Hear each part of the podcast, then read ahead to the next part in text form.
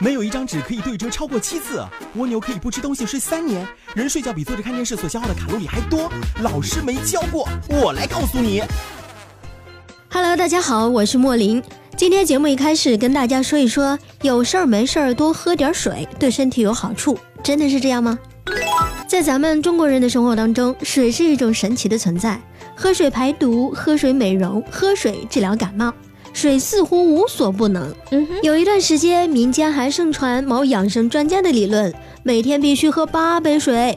对身体健康来讲，水确实不可或缺。殊不知，只要剂量足，万物皆有毒。这条规则同样适用于水。什么？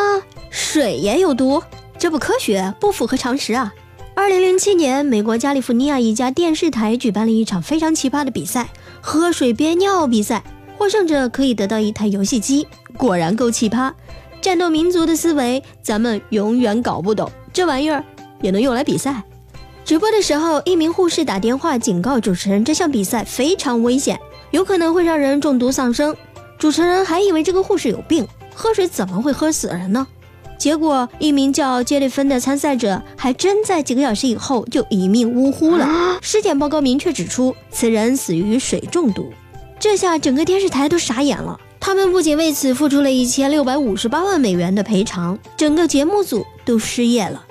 类似的事情在国内也发生过，但是没有死人这么严重。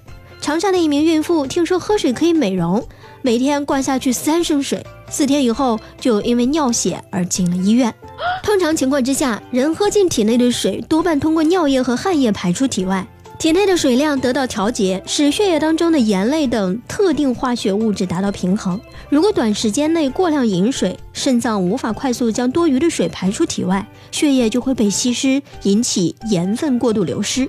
同时，水分会被吸收到组织细胞内，使细胞水肿，也就是我们所说的水中毒了。症状较轻者可表现为头晕眼花、虚弱无力、心跳加快等；严重的时候甚至会出现痉挛、意识障碍和昏迷。最严重的情况会引起脑细胞膨胀、颅压增大、压迫呼吸等重要的调节器官功能区域，导致呼吸停止，最终死亡。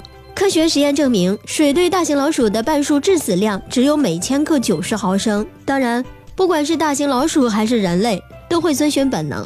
不会在短时间之内灌进去这么多的水，但对一些特殊人群，比如老人和幼儿，由于自控能力较差，通常会在家人的鼓励之下大量饮水，从而导致经常性的轻微水中毒。